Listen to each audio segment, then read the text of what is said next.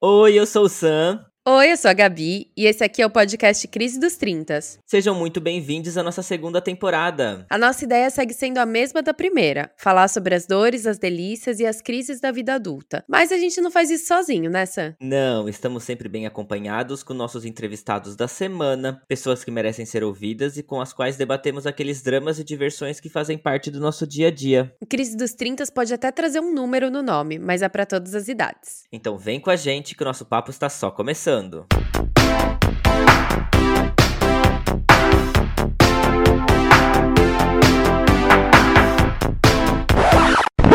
fine, totally fine. I don't know why it's coming out all loud and squeaky, because really, I'm fine. Ai meu Deus, que saudade da Amélia. Aquilo sim é que era mulher. Às vezes passava fome ao meu lado e achava bonito não ter o que comer. Coitada da Amélia, gente. Olá, olá, estamos no ar. Gente, tadinha. Pense em alguém passando fome. Não aceitamos nesse podcast. Bom, enfim, bom dia, boa tarde, boa noite para todo mundo. Mais um capítulo do Crise dos 30 começando. Mais uma vez que minha voz tá parecendo a da Janice, gente. Oh my God. Porque eu tenho uma crise alérgica novamente. Mas muito obrigada para quem tá aguentando esse som anasalado e tá ouvindo a gente mais uma semana. Ai, tá tudo ótimo, Gabi. Essa voz, essa voz sexy, anasalada. Gabi, a gente sempre menciona aqui no nosso podcast, apesar do nome, né? Crise dos 30, nosso podcast não tem idade. A gente quer que todos tenham voz por aqui. Por isso, já vamos começar dizendo que nossa convidada de hoje já passou pela crise dos 30 e tem muito a agregar no papo de hoje. Ai, que tudo. Bom, o tema do capítulo de hoje é: Mulheres podem chorar, mas não podem envelhecer. Puxado, né, gente? Mas infelizmente é a realidade. A conversa conversa de hoje vai ser pra gente refletir um pouco mais sobre isso e como isso é errado, né? Não tem nem outra palavra para definir. Até porque não é só a questão estética que a, especialmente as mulheres são muito cobradas hoje em dia, acho que tem a cobrança masculina também, mas também questão a toda a nossa energia, a nossa vitalidade, a nossa personalidade, enfim. Então bora trazer a nossa convidada e eu deixo o Sam fazer as honras. Ai, com muito prazer que vamos chamar aqui uma das minhas bestas aqui da França. Ela me ajudou nesse processo de mudança para cá, inclusive se mudou para Europa depois dos 40, abriu um canal no YouTube no meio da pandemia. Ela tem uma energia maravilhosa. O canal dela está indo muito bem, muito obrigado. E ela conta o dia a dia de Paris, ela também conta as histórias macabras e bizarras que acontecem aqui na, na França. Então, Flávia, seja muito bem-vinda. Oi, muito obrigada, que apresentação maravilhosa. Fiquei orgulhosa aí dessa apresentação. Ai.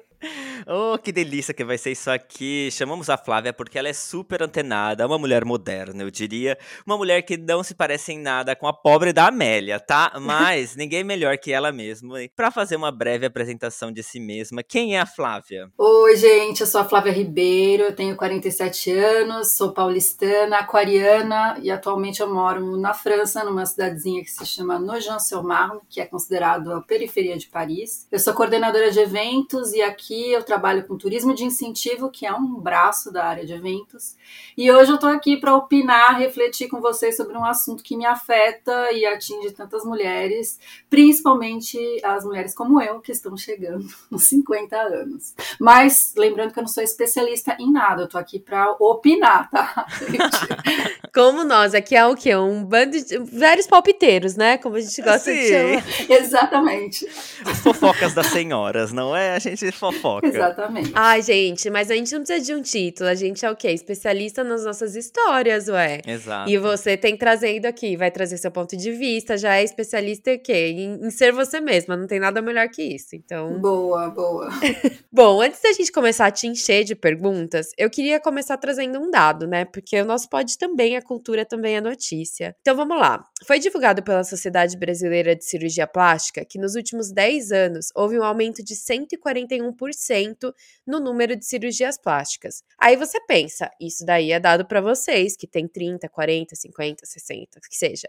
Mas não, esses dados eles estão falando de um aumento entre adolescentes de 13 a 18 anos. Ou seja, é uma galera muito jovem que já está tendo preocupações estéticas que, pelo menos eu, nessa idade, não me lembro de ter nesse nível, assim. Enfim, queria começar querendo saber de você, Flávia, se você lembra de nessa época, quando você tinha 13, 14 anos, como que era a ideia que você tinha de uma mulher de mais de 40? Isso em todos os aspectos, né? O físico, de personalidade, de realização profissional. Gente, eu acho que eu nunca parei para pensar nisso exatamente nessa época. 40 anos era uma idade que era muito longe, assim, para mim. Eu lembro de pensar no ano 2000, onde eu teria 24 anos. E eu era muito ansiosa para chegar no ano 2000, porque na minha cabeça era algo muito futurístico.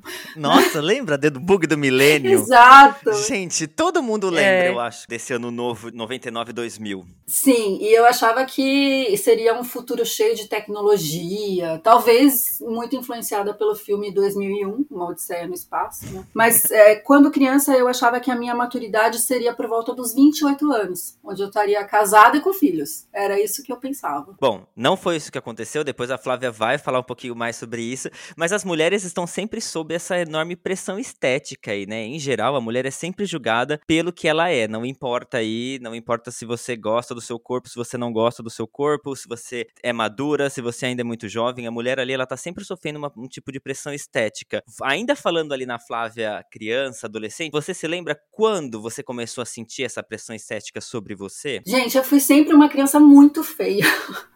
Eu tinha uns dentões gigantes, eu tinha uma orelha grande. Sabe aquela orelha que sai do cabelo? Assim, é essa mesmo. Aliás, na minha orelha, ela continua grande e eu sempre fui muito zoada na escola. Só que ao mesmo tempo eu nunca levei desaforo para casa, sempre brigava com todo mundo.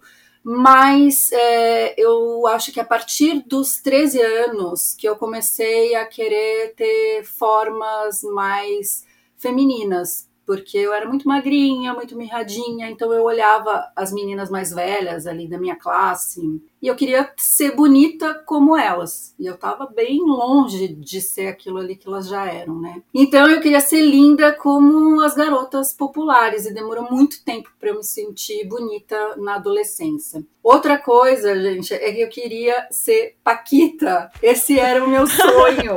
Então, o meu, meu cabelo é castanho escuro, meu olho é castanho. Eu realmente não tava de, no padrão para ser uma Paquita mas para você ver aí como são as referências, porque na, na, minha época de adolescência e infância, a minha referência de mulher bonita era a rainha, né? A Xuxa. Então eu queria ter olho claro, cabelo claro, coisa que eu nunca teria. Gente, que doideira. Eu sou da geração. Eu lembro que eu era muito fã da Mara Maravilha. Então acho que eu não tive muito essa crise da vontade de ser Paquita, de ser loira, eu não sei porquê. Eu gostava muito da Mara Mara Maravilha. Mas a Mara era da mesma época que a, que a Xuxa, né? E eu não me identificava com a Mara, apesar de eu ser morena, olhos castanhos eu achava a Mara muito chata. Então, eu gostava mais da Xuxa. Pois é, hoje em dia, vendo ela, eu não entendo por que, que eu era tão fã dela, mas eu lembro de gostar muito dela. Acho que eu sou aquariana. Você contando, eu tô me sentindo assim. Eu te entendo também. Mas eu acho que é porque eu queria ser diferente. Todo mundo gostava da Xuxa, eu queria gostar da Mara. Pode ser, pode ser. Eu acho que a Mara, a carreira dela foi um pouco mais longa, porque eu também não lembro muito da Xuxa, mas lembro muito da Mara. Pegou ali o finalzinho, mas eu ainda sou do time Angélica e Eliana, porque foi ah. a última geração ali das apresentadoras infantis. Mas são são mulheres brancas e loiras Sim. também, né? Sim, é aquele papo da referência de novo, né? A gente tá sempre voltando nisso. Hoje a gente consegue ver representatividades aí surgindo, e isso é muito bom. Mas olha como são, são as influências, né? Tipo, que a gente, o que a gente via, a gente queria ser, e era a maioria das vezes, se não era influenciada pelas apresentadoras infantis, era influenciadas pela Barbie, que também estavam ali, né? Tipo, que eram bem parecidas, inclusive. E, gente, eu fui no show da Xuxa, tá? Quando eu oh! tinha 13 anos. Aqui fazendo uma confissão aqui nesse canal. Eu fui, eu cheguei a tirar foto com ela e eu falei pra ela que eu queria ser Paquita. Ai. Eu cheguei a falar. E ela? Meu Deus. Ela... ela deu risada, né? Ela falou, senta lá, Flávia. é, quase isso.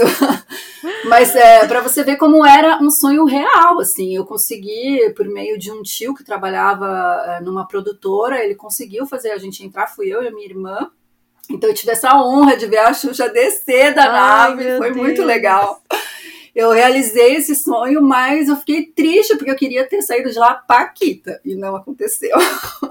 Olha, você não ficou, não virou Paquita, mas você já esteve no mesmo ambiente que a Xuxa, já é uma honra, sabe? Eu ainda tô muito longe disso. E como é que você reagia a comentários sexistas, então, nessa época? Porque tinha muito daquela questão lá, ai, fecha as pernas, né? Quando senta, mulher tem que fechar as pernas, mulher não pode falar palavrão, ai, você não pode ser bruta, tem que ser muito frágil, né? Essa roupa tá muito curta, decote, todas essas coisas. Você sempre teve clareza aí que isso era sexista e respondeu à altura? Ou apenas com o passar dos anos você você foi desconstruindo isso em você? É, como toda boa aquariana, eu sempre fui o oposto dessa menininha padrão. Então eu sempre falei palavrão. A minha adolescência foi o fervo da época rock, grunge, então era super rock and roll, eu me vestia só de preto. Então eu já ia muito contra essa estética da patricinha, né, da época, que era assim que a gente chamava. E eu acho que os comentários sexistas que eu comecei a escutar foi um pouco mais tarde, quando eu entrei na faculdade, daí sim eu comecei a fazer estágio. E daí eu vi que eu tinha que adaptar o meu look e os meus modos, né, a minha postura, para uma imagem muito mais social, né? Não podia ser realmente quem eu era num uhum. ambiente de trabalho. Uhum. É, e depois de alguns anos também eu fiz várias tatuagens e por mais que isso possa parecer estranho ainda, algumas pessoas se chocam com as tatuagens que são visíveis ali no meu corpo.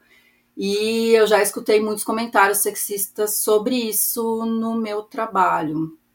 É, inclusive, até tem uma história bem bizarra que aconteceu no meu último emprego no Brasil, onde eu estava numa reunião de diretoria com um board uh, de uma comissão de patrocinadores num evento que eu estava fazendo e conheci o diretor de uma empresa patrocinadora.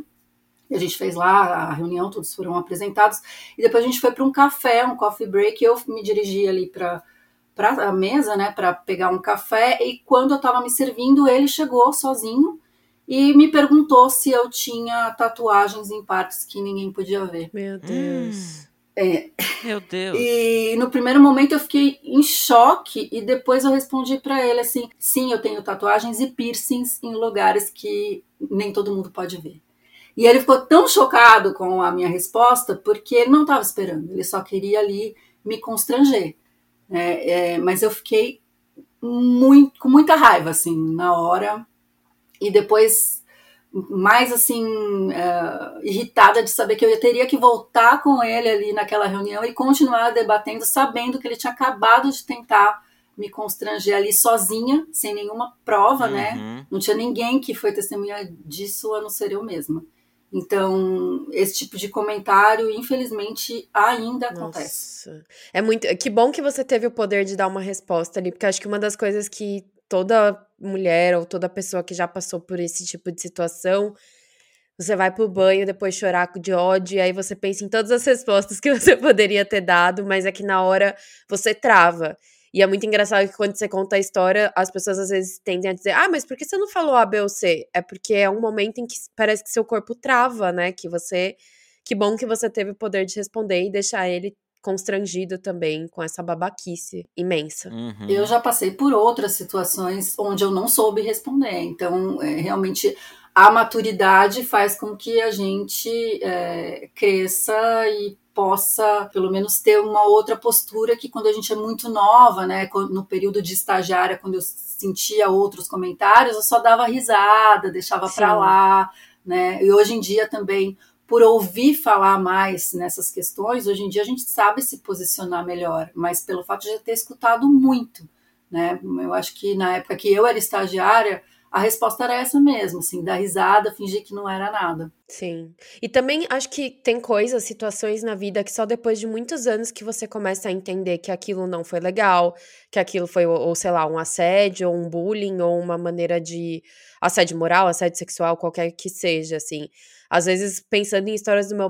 meu passado, assim, eu penso, nossa, mas isso não era, isso não foi certo, isso não foi legal, isso foi um abuso de poder, isso foi errado. Que bom que as pessoas estão debatendo mais e mais isso, porque também para as adolescentes e jovens de hoje talvez seja mais fácil distinguir o que, que é o que, que é permissivo, o que, que você pode permitir e o que você não pode permitir, né? É, é verdade. E quando a gente escuta também, é, quando alguns comediantes né, falam, ai, ah, hoje é, tem limite para piada. Gente, tem limite para piada, né? Não é toda piada que é permitido, Sim. piada sexista, piada com mulher loira, loira burra, né? Gente, o, o Gabriel Pensador lançou uma música, né? Loira burra. É. Como seria isso hoje em dia, uhum. assim? O que falariam para ele hoje em dia? E na época todo mundo Cantava. Cantava, Cantava junto. É. Exatamente. Bom, voltando só um pouco nessa questão de criança e adolescente, a gente vê muito essa adultização hoje em dia. Então, as meninas de 13, 14 anos que parecem mulheres de 20, e aí tem esse gap dos 20 ao 25 que a cobrança é só você se manter gostosa, com aquele padrão de corpo, com aquele cabelo daquele jeito. E depois dos 30, né, vira uma notícia. Então, fulana completou 30 anos, 40, 50, mas é cobrado de que ela sempre tem que estar tá ainda como ela se parecia aos 20, 25 anos. Como que você vê essa questão de parece que a mulher tem esse gap de que ela sempre tem que aparentar estar entre os 20 e os 25? Então, eu sinto que a mulher está sempre tentando se encaixar em espaços que são impostos por uma sociedade machista. Como eu gosto muito de história e eu pesquiso bastante disso para falar no meu canal, eu queria aqui contar duas coisas para a gente analisar um pouco, né?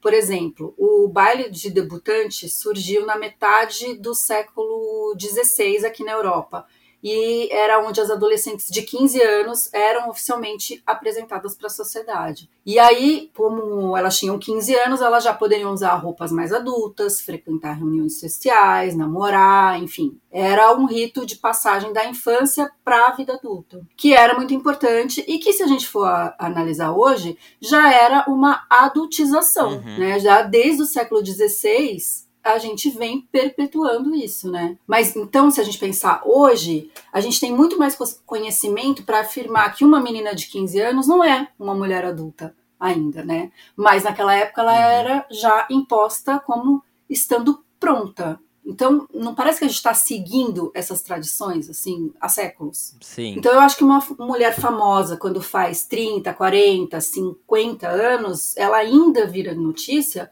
porque a sociedade ainda insiste em rotular que essas faixas etárias são velhas, né?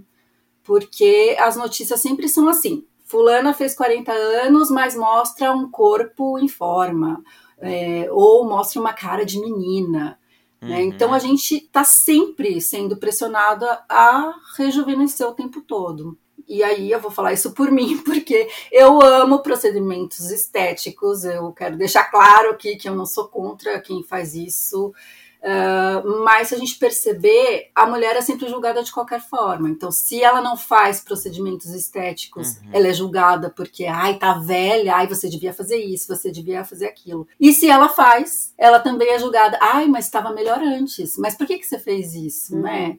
Ah, eu gostava mais de você natural. Então, na verdade, a gente tem que fazer o que a gente se sentir bem, mas para essas mulheres que viram notícia, que são mulheres é, midiáticas, né? Eu, eu acredito que deve ser muito ruim, assim, uma pressão psicológica de ter que lidar realmente com, com isso.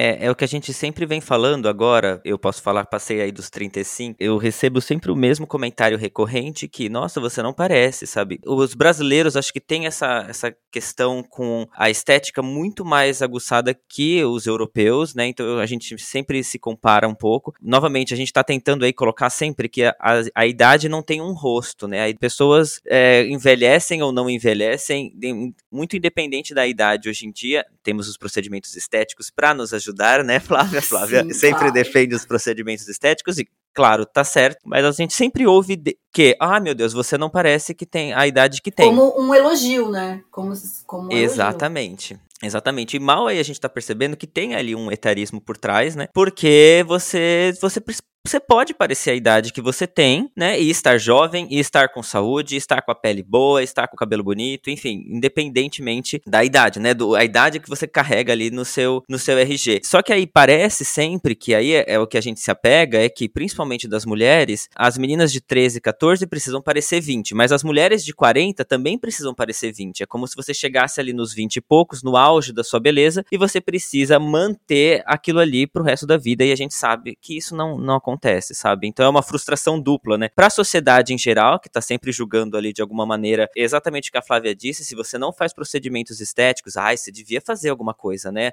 A gente julga muito as celebridades por causa disso, né? Ai, você viu o pescoço dela, você viu, né? enfim. E se a pessoa faz, ai, ele exagerou. Hum, nossa, eu preferia antes. Então, a gente tem que normalizar cada vez mais que as pessoas, elas vão envelhecer. E isso tá tudo bem e cada um vai envelhecer de uma maneira e o importante é todo mundo estar tá bem consigo próprio. E é uma questão também cultural, como você disse, porque no Brasil a gente vive isso o tempo todo, né? Uhum. É, a indústria estética no Brasil é a segunda maior do mundo, né? O Brasil é o segundo país, eu acho que perde só para os Estados Unidos em cirurgia plástica, não estou uhum. muito enganada.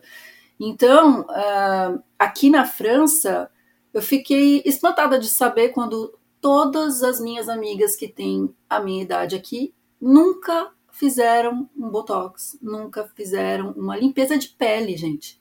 Sim, a, a noção com a estética aqui é completamente diferente. O uso de filtros em vídeos e imagens, ele também piorou muito que o Photoshop na época ali dos anos 90 já vinha causando desse imaginário sobre o corpo padrão, sobre a pele padrão né? Então você põe o filtro, bum, tem a pele sem marca, sem espinhas, sem rugas, enfim. Até tem filtros de maquiagem, né? Que me, é o que mais me perturba, porque tem um delineador perfeito, impossível de ser feito à mão, que fica maravilhoso ali com os algoritmos, mas tudo bem. Enfim, ao passo em que usar um filtro, ele te. Quando você vê o resultado, né? Você vê a foto, você tá super bem, você se sente muito bonita. Você acredita que só esses mesmos recursos, né? Eles estão ajudando a diminuir ainda mais a autoestima das mulheres, porque você sabe que aquela pele, aquela maquiagem, aquele, aquela cor dos olhos não, não é a sua realidade, né? Fora do, do filtro. Olha, quando o filtro surgiu no Instagram, eu adorava.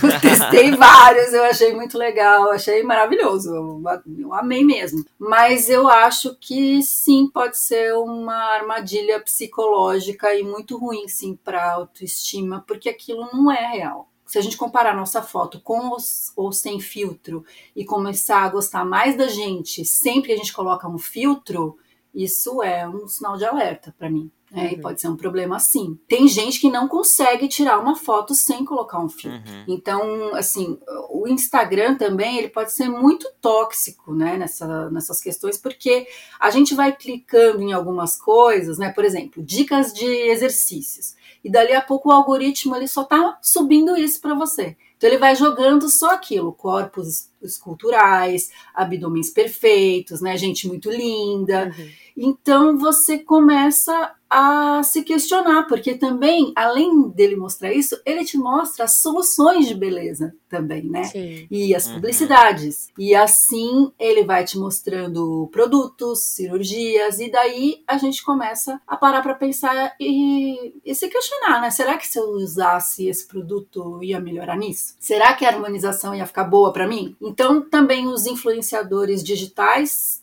provocam muito isso na gente, né? Porque é irreal, eles vivem uma outra vida, né? Eles vivem às vezes para a própria imagem, da própria imagem, enquanto a gente tem que levantar cedo, trabalhar, estudar, cozinhar, limpar casa. Então, não é real. Eu acho que a gente tem que ter uma cabecinha muito boa para certas coisas. Se quiser usar filtro para fazer uma foto legal uma vez, eu acho que tudo bem, mas é, acho que sim, de alguma forma pode ser um gatilho para alguma depressão, ansiedade, principalmente para as meninas mais novas, né? Com esse dado que você jogou aí no começo, que justamente são as mais novas que estão fazendo mais cirurgias estéticas que a gente, né? Sim. É, a gente vem discutindo isso bastante aqui no, nos últimos episódios, como a gente tem que entender que o Instagram ali, ou as redes sociais em geral, elas são fakes, né? Então, assim, na medida do possível, a gente sempre tem que desassociar um, um pouco com a realidade que é muito diferente. Então, a gente tem filtros, a gente tem,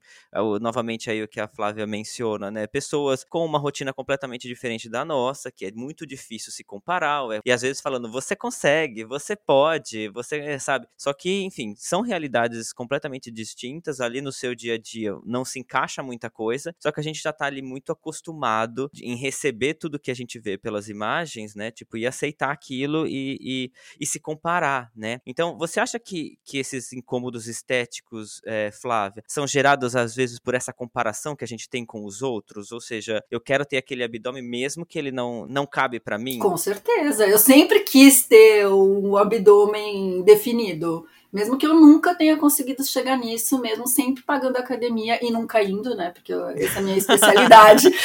eu pago para não ir. Como metade da população. Sim. É, aliás, uma vez eu vi alguém falando, eu não sei quem, que academia é pra gente pagar e não ir, porque se todo mundo pagar e for, não tem lugar para todo mundo na academia. É.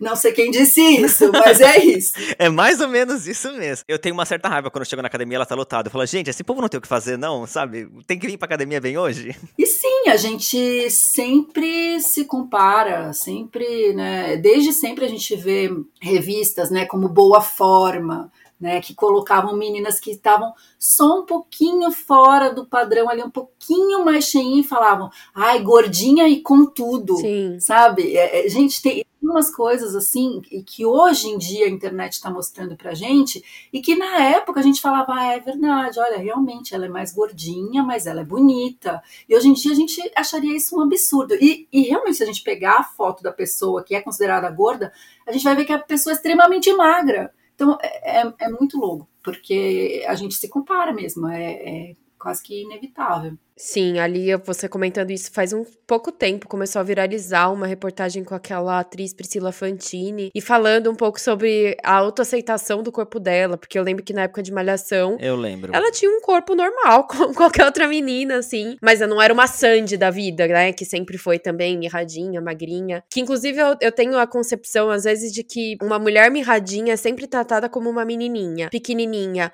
fofinha, e bonitinha, com carinha de. Você te tiram a, a, sua, o seu lado mulher, te colocam como menina. Então ali, a, a, até a própria, né? Às vezes as pessoas sem perceber, pessoas normais, não precisa nem ser um, uma cobrança, né, do, de, um, de um meio de comunicação nem nada, te veem como incapaz de te ver como uma mulher, de te potencializar como mulher, porque, sei lá, você é pequenininha, você é mirradinha. Você fala fino. Sim! Gente, são coisas. Agora, depois, faz um tempo aí, eu já até vou te perguntar isso um pouco também, sobre sobre essa questão de o amadurecer também te dá uma certa liberdade para você responder as coisas com mais tranquilidade. E tem um tempo que eu venho também me estressando de pedir para as pessoas pararem de me tratar como uma criança, porque assim, minha altura eu não vou crescer. eu não cresço desde os 12, isso não vai mudar agora. E minha voz vai ser essa, assim, sabe? Vai, vai piorar se eu tiver uma crise de alergia e é isso. Mas as pessoas tendem muito a te infantilizar sem você ter culpa, né? Verdade. Desse padrão da mulher. Mas ainda falando um pouco sobre comparação, eu queria ver assim, como que você analisa o envelhecer para nós mulheres e o envelhecer para os homens? Você acha que eles também vivem nessa brisa de, de se comparar tanto quanto a gente ou eles têm menos cobranças? Totalmente diferente, né, gente? Não tem nem comparação. Um homem tem liberdade de ter ruga, tem liberdade de ter marca de expressão. Aliás, isso é até exaltado e essas marcas são vistas como parte da história do homem, da vivência que ele teve, né? Eu sei que também tem muita gente que acha muito charmoso, né, uhum. que acha bonito, uhum. mas quando é para uma mulher, daí é ao contrário, né? A gente viu recentemente o caso da Madonna, que foi muito criticada aí na cerimônia Exato. do último Grammy, pelo fato dela ter aparecido com um rosto muito diferente do seu formato, assim, um pouco mais arredondada, e, e realmente chocou, assim, eu me incluo na, nas pessoas que fizeram esse comentário de que ela estava diferente. É, mas, assim, trazendo para o Brasil, por exemplo, a Gretchen é uma mulher que fez muitas modificações ao longo da sua vida no seu corpo e no seu rosto, e ela é muito atacada, ela sofre muito hater, e apesar dela lidar super bem com isso, a gente consegue ver a diferença quando a gente pensa que o Dedé, sabe, o ex-trapalhão, ele acabou de fazer um procedimento de harmonização facial aos 80 anos de idade, e as notícias que a gente viu sobre ele eram exaltando a coragem dele. Ah, ele fez a harmonização, olha como ele está diferente. O Dedé conta como foi esse processo, como ele está se sentindo. Gente, se fosse a Dercy Gonçalves fazendo harmonização facial, quais seriam os comentários? Ai, nossa, já passou da idade, pra quê? Já tá velha. Uhum. Então, quando a gente compara, assim, o que um homem pode fazer e o que uma mulher pode fazer, o julgamento é muito maior, muito mais pesado, né, quando se trata de uma mulher. Mesmo que seja uma mulher empoderadíssima como a Gretchen, por exemplo. Essa sou eu. Essa é a Gretchen. Essa sou eu.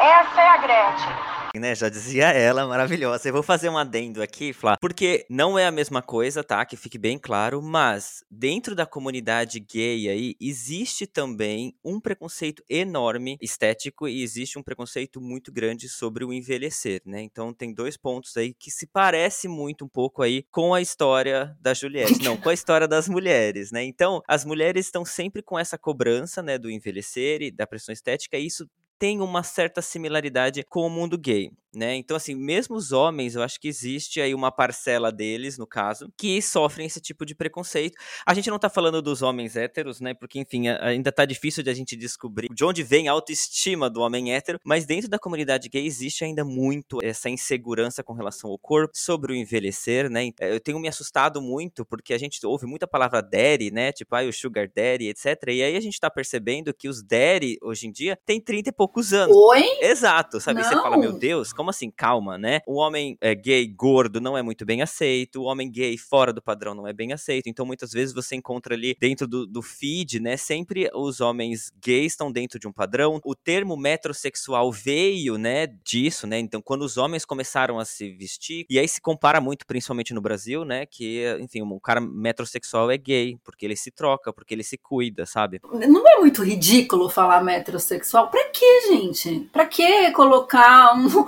uma denominação, é só um homem que pode ser vaidoso. Eu acho que é aquele homem que é tão inseguro com a própria masculinidade que ele tem que achar um termo para se colocar, porque ele não consegue dizer simplesmente eu gosto de me cuidar. Sim. Então, eu sou vaidoso. Mas agora, você falando isso, faz ver como é diferente, né? Então, um homem que se cuida passa ali, sei lá, a vida inteira sofrendo bullying porque comparam ele com A, B ou C, ou, ou te retiram a masculinidade dele por ele se cuidar. Então, o homem tem que ser aquele. Ele tem que se cuidar, mas nem tanto. Ele não pode aparentar que ele se cuida. Uhum. E enquanto isso, da mulher é cobrado isso ao longo da vida inteira. Eu sempre penso que deve ser muito difícil você criar um homem, porque você dá toda a educação, você dá toda a liberdade para ele dentro de casa primeira aula que ele for, ele vai sofrer um bullying, que ele vai, vai seguir a manada para ele poder pertencer ao mundo que nos cerca, né? Sim, um dos pontos que fica muito claro disso é principalmente essa questão do cabelo grisalho, né? Então, de William Bonner a George Clooney, ai, que sensuais, que bonitos, assumiram os cabelos grisalhos, né? Já quando uma mulher assume aí os fios grisalhos, gente, vira uma notícia gigantesca, a gente tem exemplos aí, então a gente vê a Glória Pires, por exemplo, com aquele cabelo belíssimo grisalho, mas se você não é aí a Glória Pires ou a Mary Streep em O Diabo Veste Prada, né, pra assumir ali o carão e os cabelos grisalhos e o cabelo cabelo branco, né? Você, enfim, passa a vida inteira com essa pressão de pintar o cabelo, por exemplo, né? Como é que você vê essa pressão, então, da mulher sempre ter que tingir o cabelo? Gente, para começar, eu acho lindo mulher de cabelo branco, tá? Inclusive, a minha mãe e a minha tia têm os cabelos branquíssimos. A minha mãe tem o cabelo branco desde que ela tem 20 anos, 28 anos de idade.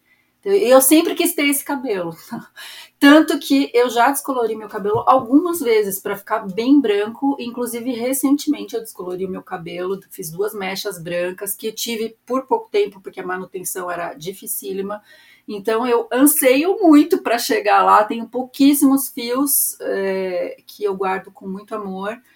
É, mas eu queria ressaltar aqui que a Mary Streep só é linda porque ela é uma mulher muito elegante. Então, as pessoas consideram o cabelo dela lindo e ela linda porque ela se veste de uma maneira elegante. Eu acho que a, cada vez mais as mulheres estão se empoderando e assumindo os fios naturais, mas existe sempre uhum. o outro lado de quem acha que é um desleixo a Samara Filippo, que é uma mulher lindíssima, né? E ela tem uma mecha branca faz pouco tempo, acho que foi no ano passado, ela transformou os cabelos dela assim para completamente grisalhos para uma publicidade e ela sofreu um monte de julgamento, um monte de gente foi lá falar que ela estava horrível e tudo mais, e ela fez um desabafo assim incrível na internet, no Instagram, falando como que era difícil para ela olhar para ela e ver a raiz branca dela crescendo, que ela estava tentando se aceitar, né, ali por inteiro, que ela estava ainda naquele processo. E, e, inclusive, a Samara é uma mulher que tem posicionamentos muito legais sobre o corpo, sobre a exposição, sobre maternidade. Eu gosto muito de como ela fala, assim, abertamente sobre isso nas redes sociais e como ela pode influenciar outras mulheres, né, da minha geração, porque ela tem 44 anos já, né, a, a se aceitar, a se impor, mas para você ver que ela é uma mulher empoderadíssima, lindíssima e ainda ela, sendo uma atriz, ainda sofreu todo esse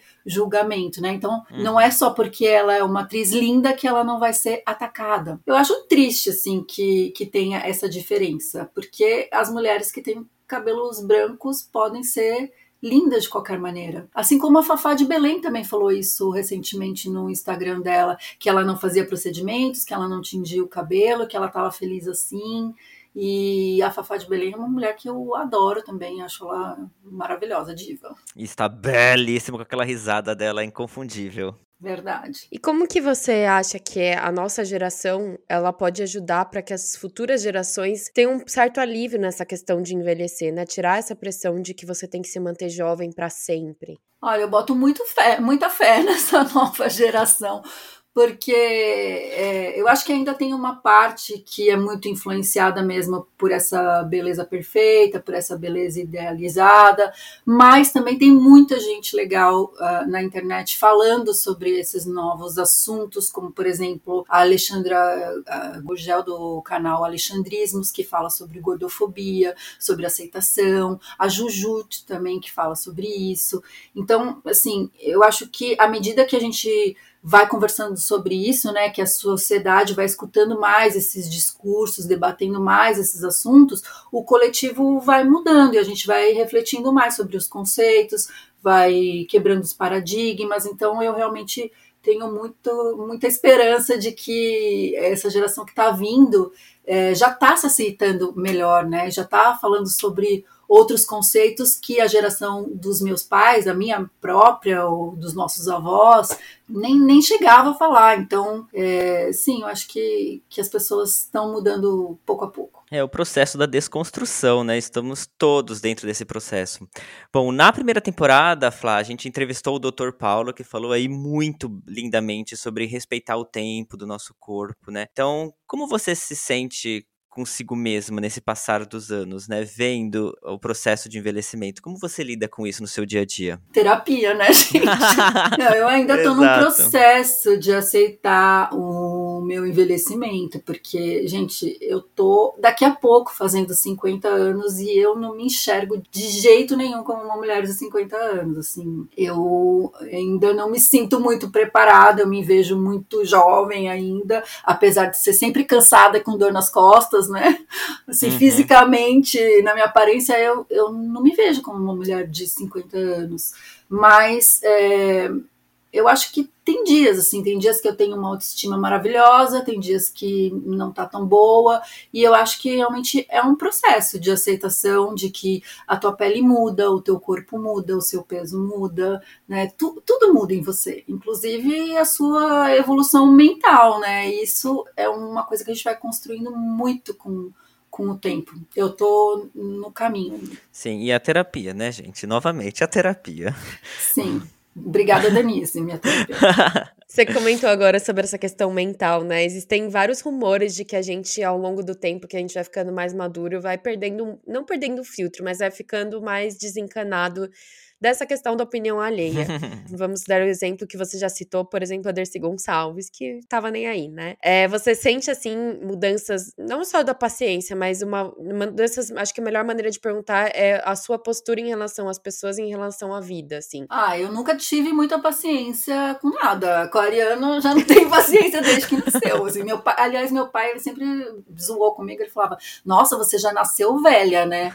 Porque eu reclamava de tudo desde criança criança. Então, mas eu acho que é isso, assim, a gente vai ficando uh, mais intolerante para certas coisas e ao mesmo tempo é, aceitando mais quem a gente é e não permitindo que as pessoas falem pra gente coisas que a gente não quer escutar, sabe? Então, é, se alguém fala alguma coisa que no trabalho, sei lá, que eu não concordo, eu não vou mais abaixar a cabeça e falar, ai tá, depois a gente conversa. Não, eu falo na hora, não, não gostei Uhum. disso, vamos resolver agora. E isso vale para tudo, né? Para postura é, profissional, para postura sentimental com o meu namorado, por exemplo, né? Se eu não gosto de uma coisa, não fico guardando muito, remoendo. Eu, eu sou aquela pessoa que fala na hora, na lata, resolve agora e bola para frente. Então, eu acho que, que a, a maturidade traz esse conhecimento também, né? Então, talvez por isso mesmo que a Dercy fosse tão boca aberta, né? Porque ela já tinha passado por tanta coisa que ela. Ah, meu, toquei o foda-se, chega, não, não, não tem mais que aturar isso. Eu acho que, que sim, que é, um, que é um pouco isso, assim. Eu tô sentindo que isso a maturidade tá me trazendo. Eu sofria muito mais pra dizer não. Eu, eu me importava muito mais com a opinião dos outros. Não que eu não me importe hoje, tá? Isso ainda é uma influência muito grande sobre mim. Mas eu tenho tentado cada vez ser sincero e resolver as coisas no momento que as coisas acontecem, sabe? Não deixar pra depois. Não ter aquele rolê de você deitar a cabeça no travesseiro e falar: Meu Deus, eu devia ter falado, eu devia ter respondido. Claro que muitas vezes, né, pega de sopetão ali qualquer situação, você não consegue ali ter uma resposta muito rápida, mas assim, na medida do possível, eu já volto e falo, olha, não gostei do comentário, não gostei do que você falou, não gostei, enfim. Tô tentando fazer as coisas acontecerem dessa maneira, que acho que eu me sinto muito melhor. Bom, vamos falar um pouco então sobre a sua mudança pra Europa, né, que aconteceu depois dos 40. Então, qual foi o seu impulso principal pra essa grande mudança de vida? Eu sempre quis morar na, na, na Europa, quis morar fora, eu tive é, várias situações que me fizeram pensar isso, mas eu nunca tinha tido oportunidade. Na verdade, eu imigrei mesmo com 40 anos, né? Eu fiz meus 40 anos aqui na França, inclusive. Depois eu voltei para o Brasil, comecei a preparar todo o esquema para voltar. Então, com- quando eu tinha 36 anos, eu comecei atrás da minha cidadania portuguesa, porque meu avô é português, era, né? Português. Então, meu pai tirou a cidadania, depois eu tirei. Uhum. E aí eu me senti tranquila e segura para imigrar, mas foi um processo lento. Pensei bastante, vendi muita coisa lá, economizei para vir para cá.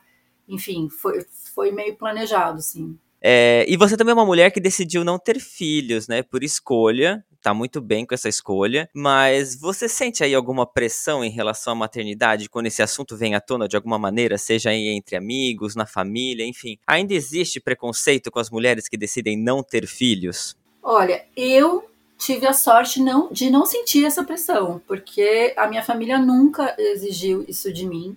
É, Pelo contrário, os meus pais são separados desde que eu sou criança. Então, a minha mãe tinha tanto medo que eu ficasse grávida adolescente que, que esse é um medo que ela passou para mim, talvez até tenha sido por isso que eu não, não tenha é, filhos, que eu tenha decidido não ter filhos, né? Porque a pressão de, de você não ficar Uhum. grávida adolescente na minha cabeça era, era tão grande, né? Era um medo tão grande que eu acho que isso construiu também um pouco é, disso em mim. Mas eu acredito que em certas culturas, certas famílias mais tradicionais ou certos países é um absurdo uma mulher de quase 50 anos não ter filhos. Então, é, eu tenho a sorte de estar numa bolha onde as pessoas não me cobram isso e a maioria dos, dos meus amigos e, e amigas não tem filhos. Então, eu tô numa, numa exceção aí do, do meio, porque aqui na Europa, por exemplo, os meus amigos todos têm filhos, mas lá no Brasil, eh, não. Então, eu, eu não senti essa pressão, mas com certeza acredito que isso ainda exista, sim, mesmo no Brasil até. Não, é que é realmente é uma questão muito cultural, né? Eu, a- não sei, eu morei, a- como a gente já comentou aqui no pod, a gente morou muito tempo na Irlanda. E lá era super estranho, né? Era, até parecia inaceitável você chegar aos 30 anos sem você ter uma, uma relação estável, filhos, era uma cobrança. Eu, particularmente, trabalhava com muita gente de lá e era uma pergunta que eu recebia quase que semanalmente, assim, de se eu não tinha filho, por que, que eu não tinha filho. A pessoa começa até a olhar um pouco: o que, que aconteceu com você? Será que você tem útero? Ai, que horror. Qual é o seu trauma? Sim, é que essa pergunta sempre vem, né? Como, como a gente sempre fala que a mulher teria esse relógio biológico aí, então chega aos 30 anos, né? E vem, começa a vir essas questões aí, quer ter filho, não quer ter filho, sabendo que hoje em dia, além da tecnologia, é, tem outras maneiras também de você, enfim, ter filhos, né? Então. Tá aí Cláudia Raia, né? Provando que depois Exatamente. de 50 dá pra ter filho, gente. Com muito dinheiro, tudo é possível. Você viu? E nasceu um nenê lindo. Ai, o Luca. Agora é Luca, vai... você não sabe o nome dele? É não pode esquecer, não pode esquecer. e agora a gente vai se lembrar, porque as novas gerações vão vir muito Lucas pela aí pela frente, gente. Com certeza. E a gente podia falar um pouquinho então do Cafezinho Francês, seu canal no YouTube também, que nasceu aí no meio da pandemia, mas por qual necessidade, assim? Você quis se reinventar, talvez? Em, colocando já um, uma outra pergunta, qual conselho que você daria aí para mulheres que possuem aí algum projeto, que pensam que pode ser tarde demais, que já passaram dos 30, 40, 50, não importa, mas que possa estar tá desistindo aí do projeto porque pode ser tarde demais. Eu estou fazendo aspas com os meus dois dedinhos aqui. Então, o cafezinho francês surgiu uh, na pandemia porque eu estava sem nada para fazer, porque eu trabalho na área de turismo de incentivo, né, que é, como eu disse, é, é eventos, né, e, e, turismo foi a primeira área que fechou na pandemia, então eu fiquei literalmente o ano todo sem fazer nada. E aí naquela pressão de estudar um outro idioma, fazer yoga, emagrecer, fazer pão caseiro.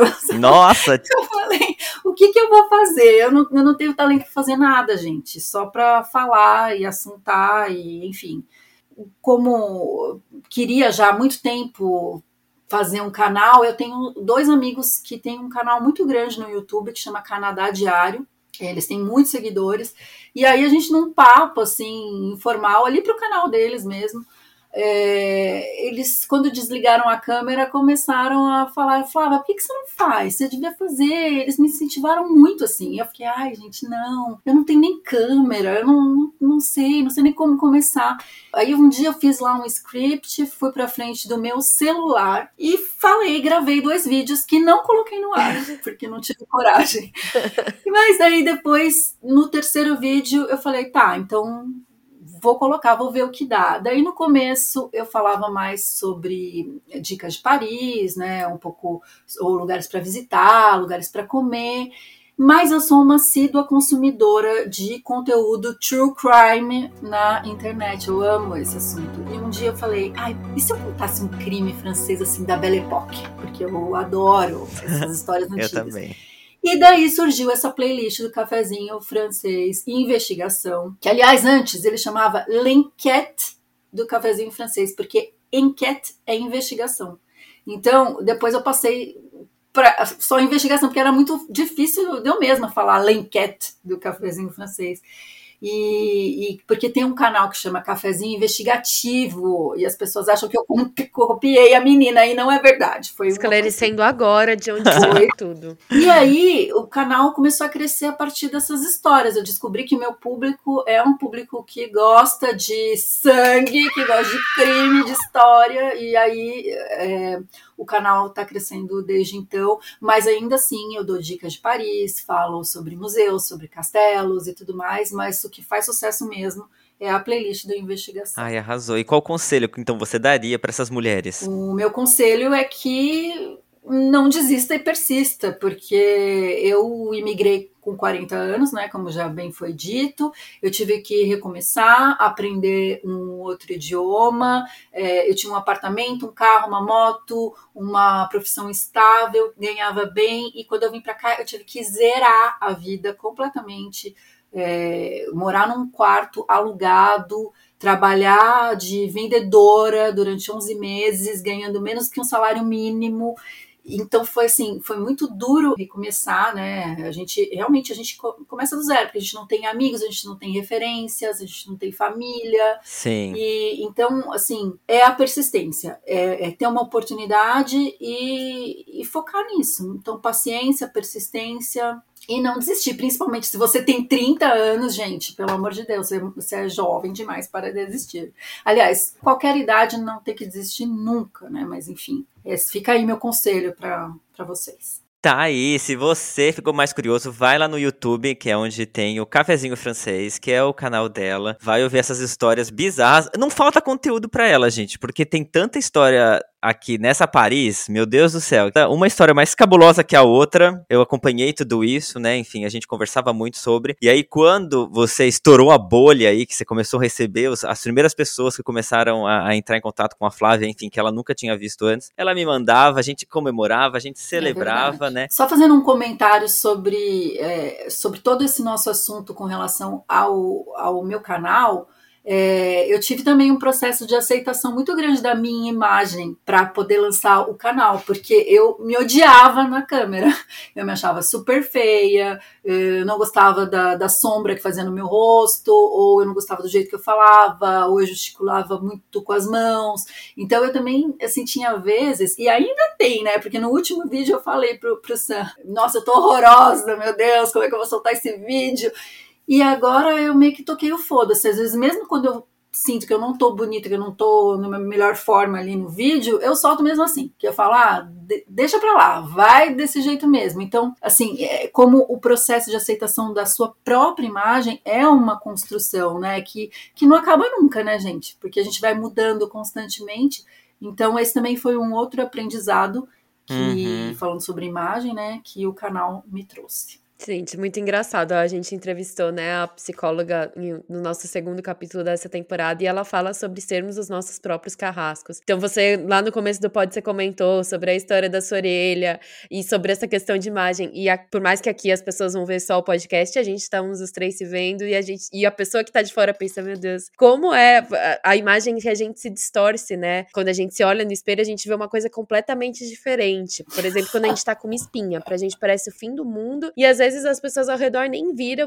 É muito doido. A gente tá nesse processo, Flá, de, de autoaceitação. Bom, eu não gosto da minha voz, que minha terapeuta recomendou é ouça muito a sua própria voz para se acostumar com ela. Normalmente nós não gostamos das nossas próprias vozes. Ai, tive que falar tudo no plural agora. Mas tem essa questão, né, de você se autoaceitar. No começo também a gente sentia, eu sentia muito mais vergonha. Hoje ainda sinto, não gosto da minha risada, sabe? Quando eu dou risada eu sinto uma leve vergonha alheia quando estou me ouvindo, sabe? Mas é um processo. A gente tem que trabalhando isso com o tempo. E novamente, como você disse, não para nunca, né? O tempo também não para, né? A gente tá mudando o tempo inteiro. Muito difícil. Mas a gente chega lá. A gente chega lá. Ai, meu Deus, infelizmente a gente tá chegando aqui o fim do nosso papo de hoje. Então, Flá, esse é sempre o momento mais difícil pra gente. Como já dizia a Eve, como o tempo passa rápido quando a gente tá se divertindo, não é, gracinha? Que gracinha, como ela é, como ela é acessível, olha. Mas antes de terminar aqui, tem sempre uma perguntinha clássica. Você já tá acostumado, porque sempre ouviu aqui nos nossos episódios. É a pergunta do conselho. Qual conselho que você daria pra Flávia lá do passado? Então, primeiro vai vir a vinheta e depois a gente vai querer saber. Roda a vinheta.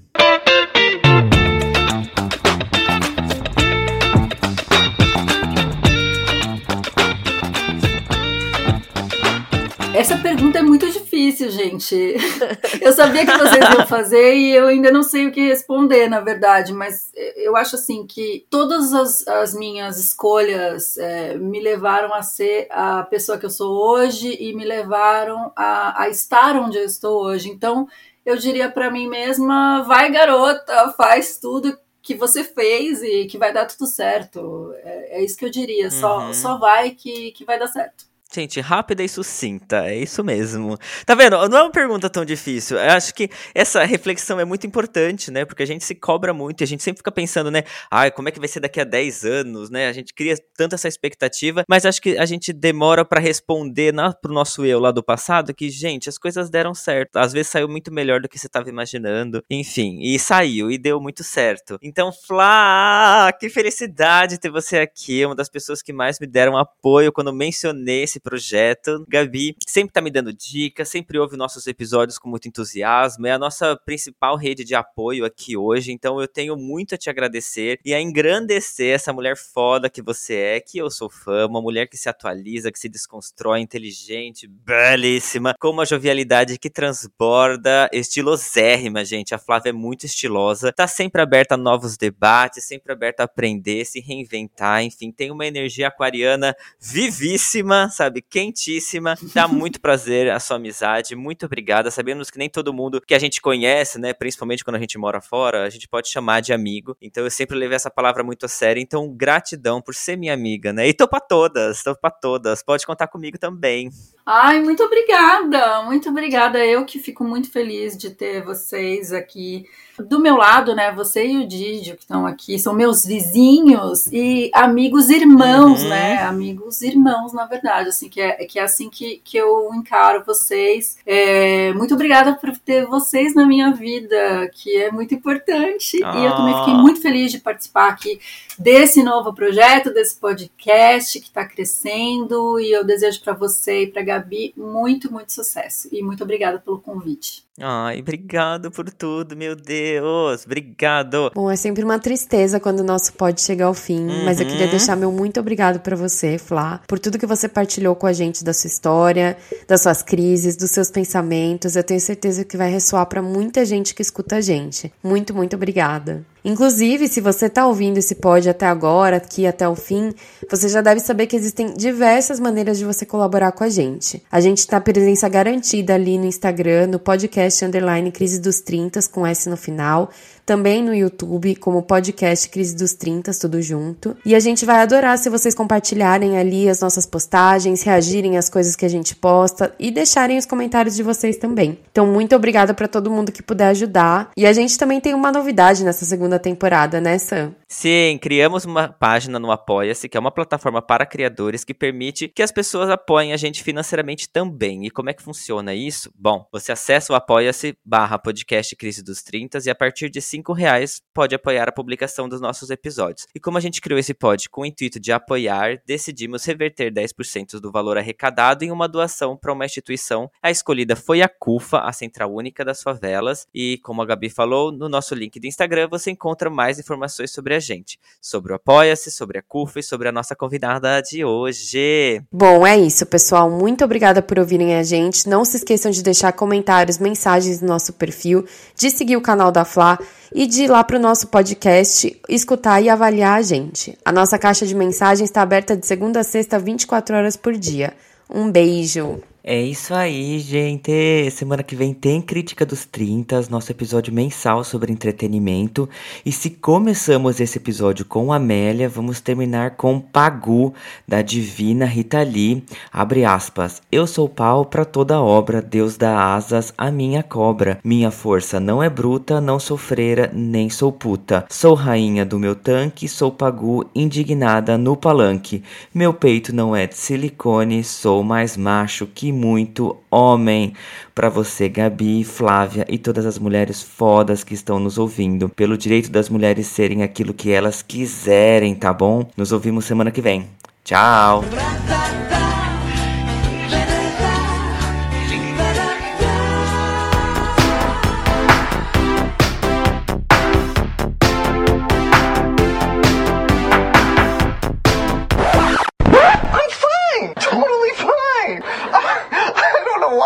I don't know why it's coming out all loud and squeaky, because really, I'm fine.